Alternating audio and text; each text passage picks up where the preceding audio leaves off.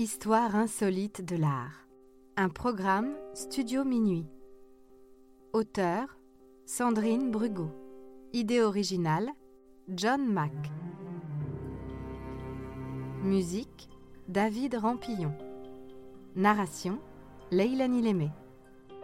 Enregistrement et montage Patrick Martinez-Bourna.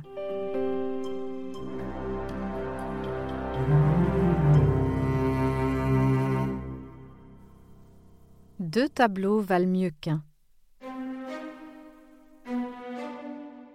Frédéric Chopin et Georges Sand forment sans aucun doute le couple le plus célèbre de la musique romantique. Lui est un compositeur polonais au génie torturé. Elle est une femme de lettres, très libre d'esprit et de mœurs, une grande amoureuse. Ils se rencontrent pour la première fois durant l'hiver 1836. Accompagnée de son ami Franz Liszt, elle rend visite au musicien.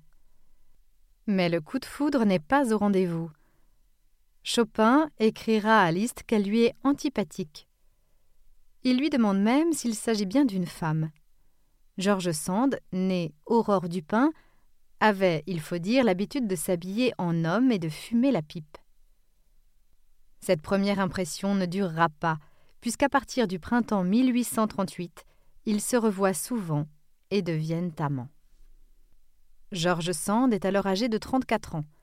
Elle vient de rompre avec le poète et dramaturge Alfred de Musset. Chopin a 28 ans.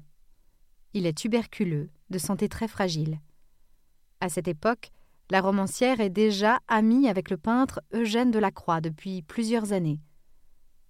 Elle a posé pour lui à la demande de François Bulloz, le directeur de la Revue des Deux Mondes, qui souhaitait publier son portrait afin que les lecteurs la connaissent. Bulloz passa commande auprès de Delacroix. Sand vivait alors sa relation tumultueuse avec Musset. Elle posa une première fois dans l'atelier du peintre au 15 quai Voltaire à Paris, puis annula les séances suivantes. Elle avait des envies suicidaires. Elle coupa sa longue chevelure brune pour l'offrir à son amant dans un crâne. Quand elle revint poser chez Delacroix habillée en homme, elle avait les yeux cernés, les joues creuses. Elle se sentait laide. L'artiste fit le portrait de sa tristesse. Mais au printemps 1838, elle va beaucoup mieux. Elle présente Delacroix à Chopin. C'est le début d'une longue amitié. Très admiratif de l'œuvre du musicien tourmenté, Delacroix décide de réunir les deux amants dans un même tableau il choisit un double portrait, tout en largeur. À droite, Chopin jouant du piano. À gauche, George Sand assise derrière lui, l'écoutant peut-être en cousant. Tous deux semblent absorbés par la musique. Le visage du musicien, vu de profil, semble illuminé et tourmenté. Le regard de la romancière est perdu dans le vague tout à son écoute. Delacroix commence le double portrait dans l'enthousiasme, mais les séances de pause s'espacent en raison de la mauvaise santé de Chopin. Les amants partent en voyage et le tableau reste inachevé.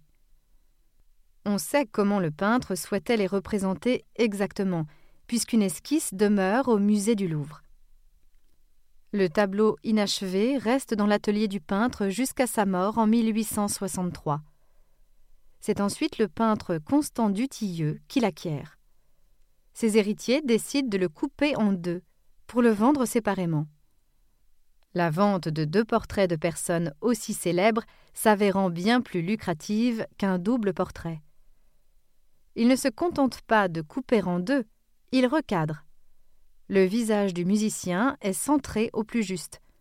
On ne voit plus son piano, ce qui est un comble puisque le peintre voulait représenter l'instant créatif. De la romancière, il ne reste que le haut du corps, bien moins esquissé que celui de son amant. Aujourd'hui, le portrait de Chopin par Delacroix est une des représentations les plus célèbres du musicien romantique. Elle se trouve au musée du Louvre. L'autre partie représentant George Sand se trouve au Museum Copenhague au Danemark.